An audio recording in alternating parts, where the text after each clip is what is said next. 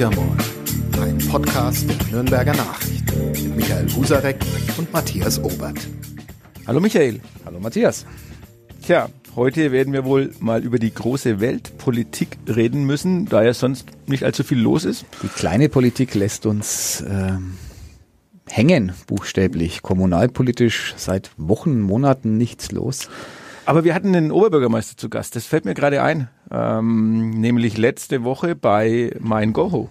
Das stimmt, bei einer Kinopremiere, die es wirklich in sich hatte. Erstmals ging ich in eigener Sache quasi über den roten Teppich, äh, der eigentlich dir zu wegen äh, ausgerollt nein, nein, nein. war, aber du warst einer der Hauptmacher dieses Projekts und da war der Oberbürgermeister zu Gast, gewohnt, eloquent. Ähm, ja, aber inhaltlich ist irgendwie in Nürnberg, ich will nicht sagen tote Hose, aber ja, es die gibt großen keine, Streitlinien erkenne genau, ich gerade nicht. Es wird, wird nicht gestritten. Äh, CSU hält sich auch sehr zurück, die Grünen mehr oder weniger abgetaucht. Äh, man lässt den Oberbürgermeister sozusagen in Ruhe. Das wird ihm auch gefallen. Und ja, wie du sagst, er war gewohnt eloquent. Ähm, wir konnten auch den Abend einfach schön genießen, genießen und äh, wunderbar. Aber der Oberbürgermeister, um dann vielleicht doch kommunal einzusteigen, muss sich natürlich outen. Allzu lang hat er nicht mehr Zeit. Die Kommunalwahl ist im März 2020 und ähm, in der Regel ist ein Jahr vorher der Zeitpunkt, wo der Kandidat, die Kandidatin sich erklären muss. Und beim OB Mali ist es ja immer so, dass das größte Geheimnis seiner Amtszeit die Verlängerung derselben ist. Es gibt den berühmten Zettel, den nur seine Frau und er kennen, auf dem er so ah, die Legende vor Jahren, vielleicht sogar schon vor einem Jahrzehnt sein politisches Verfallsdatum selber draufgeschrieben Echt? hat. Das wusste ich gar nicht. Ja, okay. Äh, den wird er jetzt aus dem Hut zaubern. Aha. Seine Frau kennt ihn, aber die schweigt natürlich eisern. Er selbst macht sich, glaube ich, einen Riesenspaß draus, die Medien bei dem Thema regelrecht fortzuführen und hinzuhalten. Aber mit seinen eigenen Parteifreunden wird es nicht mehr lang gehen und die Opposition wird natürlich auch den Druck aufbauen. Alles spricht dafür, dass dieser Oberbürgermeister in die vierte Amtszeit geht, ähm, wenn er selber sich auch dafür ausspricht. Ja, aber ihr habt ja nächsten Montag ist ja die legendäre Pressegans, oh ja. äh, die verspeist wird, zu der der Oberbürgermeister einmal im Jahr, äh, sinnigerweise natürlich vor Weihnachten einlädt. Und äh, vielleicht habt ihr ja da Gelegenheit, ihn soweit äh, zu tretzen und zu fragen, aber ich glaube nicht, dass er bei der Presse ganz gerade das, dieses äh, ja, äh, bekannt geben wird, wie er sich entschieden hat. Oder? Sag mal mit Sicherheit nicht. Er wird es ähm, stilvoll ähm, in einem noch zu definierenden Ambiente tun, wenn er denn äh, weitermacht. Das ist ja sein großes Geheimnis.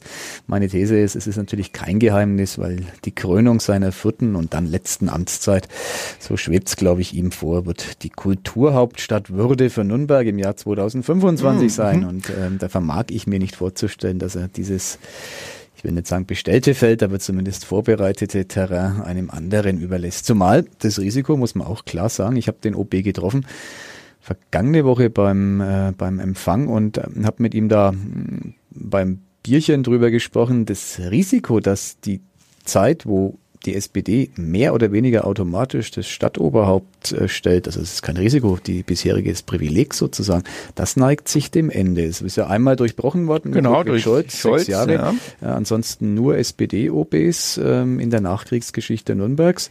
Äh, kaum eine andere Stadt hat so eine äh, lange äh, kontinuierliche Schiene und ähm, ja, nach allem, was mit der SPD eben passiert ist, äh, ist das längst keine Selbstverständlichkeit mehr.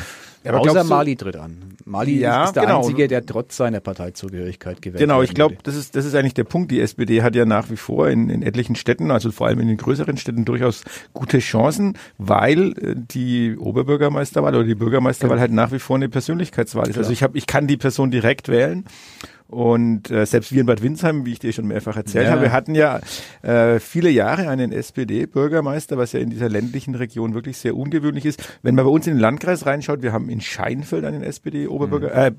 äh, der ähm, Olaf Seifert. Wir haben in Uffenheim einen SPD-Bürgermeister und wir haben in Neustadt Aisch einen SPD-Bürgermeister. Also alle größeren Städte, außer Bad Windsheim, äh, sind eigentlich äh, von, werden von der SPD noch regiert, würdest du jetzt vielleicht sagen. Aber ich glaube wirklich, es hängt sehr stark von den Personen ab und in Nürnberg ist natürlich äh, Mali nach wie vor der strahlende Stern. Klar, äh, das hängt garantiert von den Personen ab. Nur in der Vergangenheit war es halt so, dass die Personen sozusagen ähm, in einer der beiden großen Parteien sozialisiert waren oder äh, bei den Freien Wählern, muss man mhm, auch klar sagen. Und das wird klar, interessant sein zu beobachten, gerade in Großstädten äh, wen denn die Grünen zum Beispiel ins Rennen schicken. Das hat bisher keine Relevanz gehabt. Das war ein mhm. Zellkandidat mit äh, 5, 6, 7, vielleicht auch mal 10 Prozent. Könnte sich ändern. Also es ist keinesfalls so, Lassen wir den Sonderfall Mali außen vor. Wenn der antritt, wird er im ersten Wahlgang gewinnen, gleich wenn die CSU aufstellt. Äh, auch die berühmte Zaunlatte wäre in dem Fall äh, denkbar, vielleicht sogar sinnvoll. Ähm, wenn Mali nicht antritt, ähm, muss man erstmal viel Fantasie äh, walten lassen, um sich einen SPD-Kandidaten vorzustellen. Das wird schon mal spannend. Gibt keinen geborenen zweiten Mann, keine geborene zweite Frau, äh, wo man sagt, die ist es oder der ist es. CSU, nach allem, was zu erleben und zu beobachten ist, positioniert ähm, einerseits ihren Fraktionsvorsitzenden mhm. Markus König, andererseits mhm. haben sie in der Hinterhand den Wirtschaftsreferenten Michael Fraß. Beiden, äh, glaube ich, fehlt es nicht am Willen anzutreten. Also die haben Leute, wenn man so will. gibt noch ein paar Außenseiter, aber das sind wesentlich mehr Namen im Gespräch. Die Grünen werden sich sehr gut überlegen, wen sie aufstellen. Ähm, und wenn es zu drei Nicht-Amtsinhabern käme, also Mali tritt nicht mehr an, dieses Szenario vorausgesetzt, würde ich keine Wetten abschließen, wer es in die Stichwahl schafft. Von diesen drei Parteien. Okay, ähm, aber siehst du bei den Grünen im Moment jemanden, der sich wirklich so in den Vordergrund drängt oder der auch in, in, so ein Standing in, innerhalb von Nürnberg hat, dass man sagt, der hätte ernsthafte Chancen? Also ich fand die Grünen ähm, treten zwar durchaus geschlossen auf, mhm. ähm, was ihnen aber meiner Meinung nach schon ein bisschen fehlt, ist dann äh, so eine Frontfigur, die, die wirklichen Chancen hätte, dem, in diesem Wahlkampf massiv einzugreifen. Da gebe ich dir vollkommen recht, da erkenne ich auch niemand, da würde ich dann schon eher aus der Phalanx der grünen Landtagsabgeordneten ähm, mir durchaus interessante Köpfe vorstellen können. Ich nenne jetzt einfach mal, schmeiß einen Namen hinein, Verena Oskian, mhm, die mhm. ähm, aus Nürnberg stammt, ähm, hier lebt und im Landtag, wie ich finde, eine gute Figur abgibt, eine sachorientierte Politikarbeit macht ähm, und ja schon auftreten kann. Ähm, die ist sicherlich weit davon entfernt, ähm, Oberbürgermeisterin von Nürnberg zu werden, aber ich würde sowas nicht für ausgeschlossen achten. Also ich, innerhalb der Stadtratsfraktion gibt es durchaus ähm, auch interessante Köpfe, aber da mangelt es natürlich sehr, sehr, sehr am Bekanntheitsgrad. Und der Fraktionsvorsitzende Achim Letzko, mhm. auch ein durchaus interessanter Kopf, glaube ich, dass er einfach ähm, schon aus Altersgründen nicht mehr sich äh, das antun wollen würde. Ich kann das nicht einschätzen. Ich kenne die Entscheidungen innerhalb der Grünen und Diskussionsprozesse zu wenig, aber würde ich jetzt mal glauben, dass das vielleicht gar nicht so auf ihn zuläuft oder er auch das gar nicht gerne hätte. Also die müssen sich jemand suchen. Aber das wollen sie diesmal sorgfältiger tun, sorgfältiger in dem Sinne, weil sie, glaube ich, sich bessere Chancen ausrechnen als vielleicht in der Vergangenheit. Mhm. Ja, aber bei der SPD, gehen wir mal auf die SPD noch mal kurz zurück, weil die SPD hat eigentlich bei der letzten Kommunalwahl, äh, da haben sie sich auch selbst, glaube ich, kräftig auf die Schultern geklopft, eigentlich so einen Verjüngungsprozess hinbekommen. Mhm. Die haben ja eine Reihe von äh, wirklich Schwergewichten auch verloren, äh, haben dann trotzdem bei der Kommunalwahl ganz gut abgeschnitten, aber man muss schon ehrlicherweise auch sagen, da hat sich jetzt niemand richtig profiliert. Nee. Und dann bleibt noch Christian Vogel. Christian Vogel bliebe, der ist Bürgermeister, ein, ein äh, wie soll man sagen, überaus fleißiger Bürgermeister, der, das schätze ich an ihn, äh, der auch den, den schweren Gang nicht scheut. Er geht dorthin, wo es politisch wehtut. so, ähm, Tiergarten. So, Tiergarten, Volksbad. Also er hat wirklich, und das rechne ich ihm tatsächlich hoch an, kein heißes Eisen ausgelassen. Er hat hingelangt, sich äh, ja, das eine oder andere Mal die Finger auch ein bisschen verbrannt, aber im Endeffekt kam er eigentlich immer äh, erhobenen Hauptes raus. Ähm, why not? Er hat eine interessante Biografie, weil er halt nicht die üblichen akademischen Wein hat. Mali beispielsweise ist promovierter Volkswirt, äh, wenn man so will, vom Fach sozusagen, war Kämmerer dieser Stadt. Und äh, Vogel hat wirklich eine interessante Biografie. Ähm, wenn ich es recht im Kopf habe, ist er gelernter Installateur und hat äh, beim äh, Fliesengroßhändler in Nürnberg ähm, seinen beruflichen Weg begonnen. Also finde ich, nötigt mir höchsten Respekt ab. Ähm, der hat sich sozusagen durchgearbeitet äh, nach oben und äh, warum nicht? Ist ein, ein interessanter Name, aber jetzt auch wenn man in die Partei hineinhört, ähm, soweit ich das tun kann, ähm, wird er jetzt auch nicht an erster Stelle genannt. Also die SPD, glaube ich, tut sich schwer, sich da zu committen auf einen Kandidaten.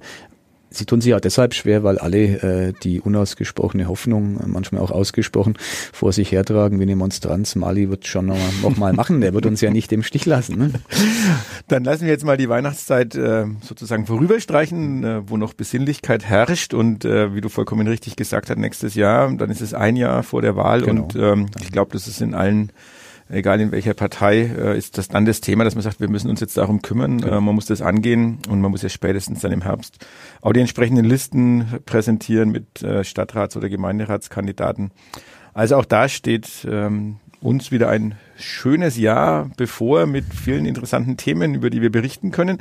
Die letzte Woche, um den Übergang hinzubekommen, die hat sich ja dann mehr ein bisschen um die CDU gedreht, oh ja. ähm, die neue Wege gegangen ist. Äh, ich fand es ein bisschen äh, sehr gehypt, ähm, dass man jetzt da mit drei Kandidaten, also was vielleicht in anderen Parteien schon ähm, ja inzwischen gang, vielleicht will ich nicht sagen gang und gäbe, aber dass man so tut, als würde sich wirklich eine Partei da komplett äh, neu finden. Aber es war ein spannendes Thema ja, auf jeden Fall. Also ich finde, ich konnte den Hype nachvollziehen, weil die CDU ja anders als die CSU jetzt oder auch an, ganz anders als die SPD, ganz, ganz, ganz anders als die Grünen, äh, eigentlich sich ja immer im Grunde als Kanzlerwahlverein definiert hat. Also die Stärke der CDU war es, ähm, die Vorsitzende, den Vorsitzenden die letzten 18 Jahre eben Angela Merkel eindrucksvoll zu bestätigen, ähm, weil damit fast immer in der Parteigeschichte von kurzen Phasen mal abgesehen die Kanzlerschaft verbunden waren. Ähm, aus dieser Besonderheit heraus war es jetzt schon sehr ungewöhnlich, dass sich drei Kandidaten, ähm, namhafte Kandidaten, es waren ja mehr, aber drei namhafte beworben haben, mit Jens Spahn, mit äh, Annegret Kramp-Karrenbauer und mit Friedrich Merz, ähm, wirklich Schwergewichte. Und es ist deshalb spannend und ungewöhnlich und wurde auch gehypt, ähm, weil ja der Sieger, jetzt wissen wir, dass es eine Siegerin war, AKK, ähm, natürlich die nächste Kanzlerkandidatin der Union sein wird. Da bist du dir jetzt schon sicher? Da, da bin ich mir sehr, sehr sicher. Trotz, außer, trotz außer der Enttäuschung der März-Fans, äh, naja. trotz ähm, ja einem einem relativ klaren äh, Ergebnis für Jens Spahn. Also wobei man ja sagt, er hat ja die Zukunft vor er sich. Er hat die Zukunft 38. Also Jens Spahn war für Aber mich er der doch heimliche Sieger aus dem Ganzen. Genau, aber er wäre wär durchaus ein, Kandidat für, für Ja klar, aber doch nicht äh, 2021, da ist er dann 41. Ähm, da glaube ich nicht, dass innerhalb der CDU die Zeit schon reif ist. AKK ist dann ähm, 58, 59. Das ist wunderbar für eine Übergangskanzlerkandidatur. Ähm, Ob die erfolgreich ähm, sein wird, das ist ja ohnehin ein sehr, sehr großes ähm, offenes Thema und Fragezeichen. Aber Natürlich ist der CDU-Vorsitz der Erstzugriff auf äh, dieses Thema und anders als die SPD, die es ja äh, schafft, mit äh, Andrea Nahles nun beileibe nicht die erste Wahl zur Parteivorsitzenden zu machen und dann ja innerhalb weniger Tage nach deren Wahl oder vielleicht waren es Wochen ja, auch keinerlei Zweifel aufkommen zu lassen, dass äh, Andrea Nahles schon wieder in Frage gestellt wird, ist es die Stärke der CDU, dass dies, glaube ich, nicht passieren wird. So hin und her gerissen dieses Lagerdenken jetzt sich beim Parteitag in Hamburg nach außen gezeigt hat, ähm, so schnell wird die Geschlossenheit wieder eintreten. Da unterscheiden sich, glaube ich, Union, gilt nämlich auch für die CSU. Erinnern wir uns noch an das Hickhack zwischen Söder und Seehofer? Die ist doch eigentlich verdrängt. ja, genau. Also so, durch Schweigen Freunde, erfolgt genau. äh, Verdrängung. Und, also große Gabe, muss man ja, ja sagen. Ja. Hut ab, wer das kann. Äh, die SPD kann es nicht. Vielleicht schätze ich deswegen auch die SPD ein bisschen, weil sie offener und ehrlicher äh, mit sich selbst umgeht und ihren Problemen. Nur nach außen hin ist natürlich der Weg der Union der deutlich erfolgsversprechendere. Da magst du recht haben, aber ich teile deine Vorhersage oder diese, dieses klare Bild, was du da zeichnest, das teile ich nicht unbedingt. Wir haben nächstes Jahr, glaube ich, drei Wahlen in mhm. den neuen Bundesländern. Eine und, in Bremen und eine in Europa, genau, also fünf Entscheidungen. Genau. Und äh, vor allem, glaube ich, ähm, könnte es doch sein, dass äh, wenn die CDU im, im Osten äh, unseres Landes weiterhin, in dem Fall müssen wir fast sagen, für ihre Verhältnisse dahin dümpelt, mhm. die AfD vielleicht in dem einen oder anderen Bundesland die stärkste ähm, Fraktion wird äh, in den jeweiligen Landtagen. Da bin ich mir nicht so sicher, dass ähm, das ruhig bleibt innerhalb der CDU, sondern dass dann die Kritik vielleicht auch dort nicht steigen wird. Ich bin mir da sehr sicher, dass die Kritik steigen wird und dass man sagt, vielleicht wäre es ähm, dann wallt es ja wieder hoch. Warum nicht Merz, der ja, äh, dem er ja zugebilligt hätte, dass er deutlich mehr die AfD-Wähler, potenzielle AfD-Wähler zurückholen hätte können und, und den konservativen Flügel auch deutlich stärken. Mittelstand ist ja ein Riesenthema mhm. auch, wo man Merz ähm, zugebilligt hätte, dass er da ein besseres Standing hat. Also da glaube ich überhaupt noch nicht dran, dass da die Ruhe so schnell, ähm, ich will nicht sagen, dass sie einkehrt, die ist jetzt da, die ist vorhanden. Mhm. Ähm, diese angekündigte Austrittswelle findet ja scheinbar auch nicht statt. Also ist ein Sturm im Wasserglas. Aber ich glaube, die Wahlergebnisse, die werden schon noch mal ein bisschen Wallung reinbringen. Und ja, die ersten Umfragen sind, glaube ich, jetzt äh, von 36 äh, auf 36 Prozent oder 32 Prozent, nee, von 26 auf 32 Prozent mhm. ist die CDU nach oben geschnellt. Da muss man es mal abwarten, ob das äh, dauerhaft so bleibt. Klar, aber ich glaube, dass die CDU jetzt auch sozusagen die Stärke hat, um die äh, Landtagswahlkämpfe vor allem in den Ostbundesländern ähm, wirklich erfolgreicher anzugehen, als das ähm, eben noch bis vor kurzem der Fall gewesen wäre. Zumal ja, du hast angesprochen, äh, der personelle Wandel jetzt ja wirklich komplett vollzogen ist. Es gibt einen neuen Fraktionschef im Bundestag. Mhm. Es gibt jetzt die neue Parteichefin. Es gibt einen neuen Generalsekretär, der übrigens durchaus für einen ähm, konservativeres äh, Lager auch steht und bisher eher einer der äh, ja, vernehmbaren Merkel-Kritiker war. Also äh, da, da ist ja in die neue Parteiführung ähm, sozusagen viel eingebunden, ähm, was bisher so unterschwellig ein bisschen auf, auf Widerstand getrimmt war. Also ich glaube, diese Truppe wird sich rütteln und schütteln, ähm, weil es eben die CDU ist, glaube ich, dass es ihnen auch gelingt, äh, weil da einfach das Machtdenken sozusagen ähm, noch vor ideologischen äh, Graben und Lagerkämpfen steht. Deswegen bin ich sehr überzeugt, dass das interessante Wahlkämpfe werden.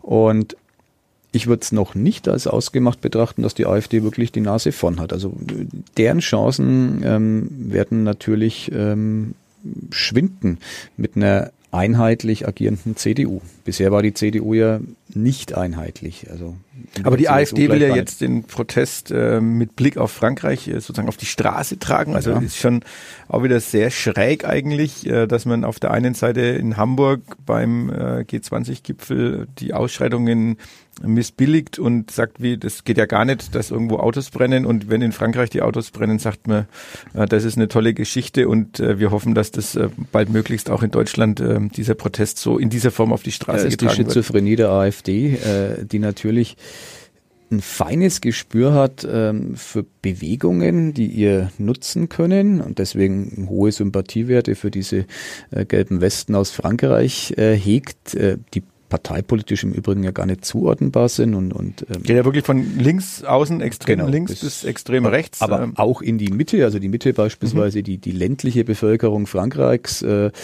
die äh, nicht zu den Spitzenverdienern zählt, aufs Auto angewiesen ist. Da ist der ÖPNV in Deutschland paradiesisch im Vergleich zu Frankreich, äh, wenn man wirklich ähm, im, am Land wohnt. Ähm, da ist alles vertreten, aber das sympathisch Wirkende für die AfD ist eben die Wucht des Protestes, der in Frankreich ja tatsächlich dazu geführt hat, dass ein Präsident samt seiner Regierung sehr, sehr, sehr eingeknickt ist, was bis vor wenigen Wochen noch äh, kategorisch ausgeschlossen wurde. Nur der Denkfehler der AfD, da bin ich mir sehr, sehr sicher, ist, dass man die Protestkultur in Frankreich, so blöd es klingt, die eine jahrhundertelange Tradition, die wirklich noch auf die Revolution ähm, 1789 zurückzuführen ist, ähm, hinter sich hat, hinter sich weiß, die gibt's hier nicht. Also äh, der höchste Ausdruck des Protestes ich erinnere mich, Pegida. Ge genau. Ich erinnere mich noch in Frankreich bei Firmen, äh, Firmenschließungen, Werksschließungen, wo die, die Mitarbeiter den, den Geschäftsführer sozusagen als Geisel genau. genommen genau. haben. Also, also da ist auch ein Gelände auch mal äh, schnell besetzt hm. ähm, und das wird mit äh, Zähnen und Klauen verteidigt. Ja, der, der also, Sturm auf die Bastille, das hm. Revolutionsmotiv, äh, dann sofort mit Egalité, Liberté, Fraternité garniert. Das, äh, das bringt die Franzosen mhm. sozusagen in Wallung und auf die Straße und sowas haben wir in Deutschland nicht. Das ist, finde ich, ähm, gesellschaftlich ein ganz, ganz anderer Zugang hierzulande. Deswegen mm, ist den Deutschen es auch nie geglückt. Es äh, ist ein Glück gewesen, wer sei dahingestellt, eine echte Revolution hinzukriegen. Die Franzosen haben es geschafft äh, und das haben die sozusagen in ihrer DNA drin. Das klingt jetzt ein bisschen schräg, aber ich glaube, belegen viele soziologische Studien. Deswegen wird es eins zu eins nicht klappen. Aber in Frankreich, das ist spannend, hat sich was etabliert, was nicht dem Parteiensystem zuzuordnen ist. Wie der Präsident ja auch, interessanterweise. Macron ist ja ein Antiparteienpräsident. Mhm. Er ist ja mit seiner Bewegung En Marche angetreten, die sozusagen ein Gegenstück zu den Parteien ist. der AfD durchaus ähnlich, also nicht von der Rechtsaußenposition, mhm. sondern von der Systemkritik. Und äh, jetzt muss der sich sozusagen ähm, von einer Bewegung treiben lassen, äh, die ein sehr ähnliches Motiv hat. Sie gehört niemanden. Äh, es gibt nicht mal, es gibt ein Dutzend Sprecher von den gelben Westen. Also der, die, die schaffen es nicht mal, das ist nicht böse gemeint, ein mhm. Chef zu werden. Die sind mhm. auch total divers von ihren Ansichten. Jetzt Macron hat ja eine große Rede gehalten, ähm, wie er noch weiter auf diese Bewegung jetzt zugehen mag. Sehr heterogene Reaktionen von großer Zustimmung bis zu großer Kritik. Also äh, da, da muss man genau hingucken und was da übertragbar ist aus Frankreich nach Deutschland, ähm, da, da sehe ich momentan nicht so viele Parallelen.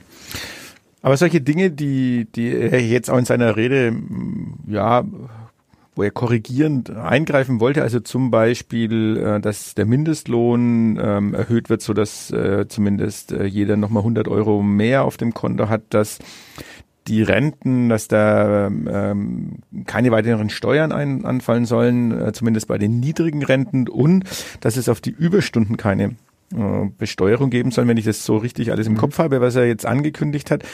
Das sind doch alles, ähm, oder zum Teil zumindest Dinge, die ja bei uns auch eine Rolle spielen. Also ja, Mindestlohn von 8,50 Euro auf äh, 8,89 und also immer noch in einer Größenordnung, wo man sagt, da kannst du nicht vernünftig davon mhm. leben. Bei uns ein Thema noch äh, Mieten natürlich, also mhm. wenn, wenn die Miete so hoch wird. Die Renten das, auch? Die Renten natürlich. Ähm, ich glaube, der DGB hat jetzt ähm, eine Studie rausgegeben, da ist in Nürnberg die Durchschnittsrente bei Männern 973 Euro, bei Frauen noch mal ein ganzes Stück niedriger, ich mhm. glaube bloß bei knappe 800 Euro. Also das sind natürlich Summen, die auch ein bisschen einen erschrecken müssen, weil wir selber alle wissen, dass du mit diesem Geld definitiv ähm, nur einen sehr niedrigen Lebensstandard, wenn überhaupt, halten kannst, vor allem wenn du eben in einer Mietwohnung wohnst und dann vielleicht auch noch aus der Sozialbindung ähm, oder aus der aus der Mietpreisbindung rausfällst. Also das sind dann Dinge, Vollkommen die klar, die, die, die soziale Kluft, die ist hierzulande genauso in Ansätzen erkennbar wie in Frankreich und die wird sich natürlich drastisch verschärfen in den nächsten Jahren und Jahrzehnten, wenn die Politik nicht steuernd eingreift. Nur meine These ist, sie wird natürlich eingreifen, weil wenn man das Thema Rente, das ja extrem hohen Sprengstoff in sich birgt. Wenn man das so lässt, wie es ist, dann ist es äh, momentan so herumgeisternde ähm, Schlagwort Altersarmut, die es gibt im Lande, ich will es nicht kleinreden, aber äh, die es äh, Gott sei Dank noch nicht flächendeckend gibt, äh, irgendwann eins, das uns flächendeckend um die Ohren fliegt. Und da würde dann ausschließlich die AfD ähm, profitieren im jetzigen Parteiensystem äh, und die Großen würden gnadenlos untergehen. Deswegen glaube ich schon, dass da was passiert. Insofern kann ich Macron auch verstehen. Da hat er einfach ein hat er gesagt, er hat Fehler gemacht. Das finde ich bemerkenswert aus seinem mhm. Munde. Hat er relativ selten gesagt bisher. Ich glaube nie. er der selbstbewusste äh, genau, also Anführer, ja. Der Präsident mhm. selbst, mhm. sozusagen der Herrscher aus dem Élysée-Palast, hat Fehler Ist er dann auch ein Sonnenkönig, wenn wir bei den französischen Vergleichen bleiben wollen? Genau, ja. ist auch tatsächlich so. Also wenn man in Frankreich, so sehr die äh, sozusagen republikanisch geprägt sind, wenn man sich das äh, Bohai um den Präsidenten, äh, das geht mit Leibgarde los und äh, mit dem Palast, den es ja wirklich gibt und und den, den, weiß ich nicht, 300 Zimmern, die es da drin gibt und dem eigenen Zimmer für den Hund und, und also da ist alles dabei, was man sich aus äh, royalen Häusern äh, nicht besser und schöner vorstellen könnte. Also da sind die Franzosen aus meiner Sicht ein bisschen schizophren, weil sie eben dieses Geerdete, äh, was sozusagen aus ihrer Revolutionsgeschichte spricht, mit Blick auf ihr Staatsoberhaupt garantiert nie umgesetzt haben und da auch gern nach oben blicken. Aber da ist es so, dass Macron die Fehler eingeräumt hat, daran arbeiten wird. Und die spannende Frage, die ist für mich spannender als die, ob eine Bewegung überschwappen kann, ist, wie kann man wirklich was machen, um das Rentenniveau dauerhaft zu erhöhen? Das ist ja, sagt sich so leicht, ne? die jetzigen Renten, die sind schon kritisch, die werden noch ja. kritischer. Aber wie mache ich das? Äh, finanziere ich es aus Steuermitteln? Ähm, ist es dann gerecht? Ähm, muss ich neue Systeme? Also der Generationenvertrag, glaubst du, er muss neu geschrieben werden? Ja, der jetzige, der wird nicht funktionieren. Mhm. Der wird schon aus demografischen Gründen nicht mhm. funktionieren. Da kann man jetzt Hoffnung hegen, weil momentan die Geburtenraten ja wieder ansteigen, dass sozusagen äh, für eine ganz weit folgende Generation von Rentnern das vielleicht wieder aufgehen kann. Die jetzige Alterspyramide, die ist ja nur absehbar und der kann sich ja gar nichts mehr verändern.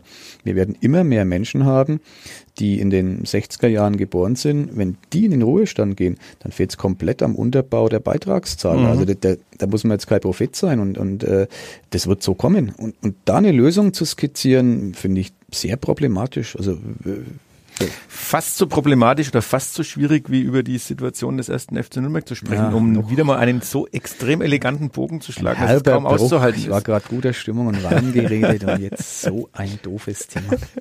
Ja, deine Punktevorhersage trifft nicht ganz Ja, ich ein. muss Fehler einräumen. Ich mag's wie Macron, Soll ich Immanuel zukünftig zu dir sagen? solange der Club verliert. Äh, ja, das, können wir, das könnte längere Zeit andauern. Also desolate Vorstellung. Ich habe mir die erste Halbzeit angeschaut. Ich konnte es danach nicht ertragen, weil ich habe auch wirklich aller, aller, aller Schlimmstes befürchtet. Ja, ich habe mich glücklicherweise, ich hatte ähm, mit meinen zwei mittleren Söhnen, 12 und 14, mich entschieden, eine Partie Risiko zu spielen, so ein Strategiespielchen, das irgendwie stundenlang ein in den Band zieht. Und das war gut so. Also das Desaster zog an mir vorbei, zwischendurch mal auf den Live-Ticker geguckt und naja, pff, vielleicht kann man so erklären, dass es gelungen ist, man kann ja alles positiv drehen, ähm, ein 0 zu 6, 0 zu 7 oder gar 0 zu 8 zu vermeiden. Was aber an der Unfähigkeit der Bayern äh, gelegen ist, weil Ja. die Chancen hatten sie alle mal dazu. Also acht bis zehn wären locker drin gewesen. Ich glaube zweimal, einmal also dieser dieser Lattenschuss, der dann Lewandowski noch reingeschoben hat, aber auch danach nochmal und also x Chancen, ein Also irrlichtender Bredlo, also der auch zum Teil natürlich gut gehalten hat. Also so eine Mischung zwischen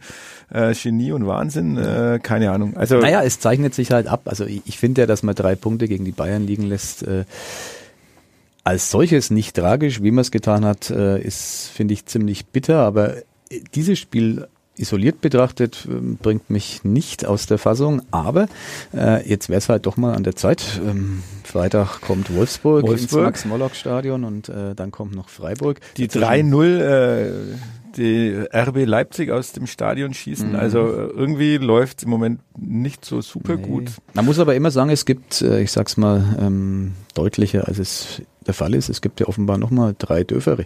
ja. Da- da- Das finde ich das Erstaunlichste, dass Also der gerade Stuttgart äh, ist, ist wirklich immer noch äh, Viertletzter Wahnsinn. ist, ne? Ja, Also- ja. also gut, wir bleiben ähm, ein bisschen optimistisch. Ja, Ähm, der Blick nach Fürth, ähm, ich will nicht sagen, dass er tröstlich, aber es war wirklich ein desaströses Wochenende, die gleich gegen Aue sich auch mal 15-0 abschießen der lassen. mittelfränkische Profifußball ähm, darf sich auf Weihnachten noch nicht freuen. Genau, also 14 Tage bleiben noch. Ich glaube, zwei Spieltage sind es wirklich noch genau. Drei. Und drei. Also in der Bundesliga auf jeden Fall drei. Zweimal heim, Wolfsburg, Freiburg, einmal Ah, auswärts, genau. Gladbach. Dann geht's in die Winterpause. Dann geht's in die Winterpause. Schauen wir mal, wie es dann ausschaut. Wir halten euch Wir können natürlich. ausmachen, Matthias, wenn der Club dreimal verliert, gehen wir beide sozusagen als Strafe, es ist natürlich keine, es ist ein großes Ereignis, am 23. Dezember zum Adventssingen ins Max-Morlock-Stadion. Also ich, ich würde es definitiv als Strafe empfinden, aber lass uns das mal ausmachen. Drei Niederlagen, Wir äh, dann dabei. gehen wir singen oder wir singen hier im Podcast, was äh, für die äh, Zuhörer noch viel, viel Das wäre das Ende unseres. Engagements. Dann. Ja, Podcast, halt, ich muss noch was loswerden.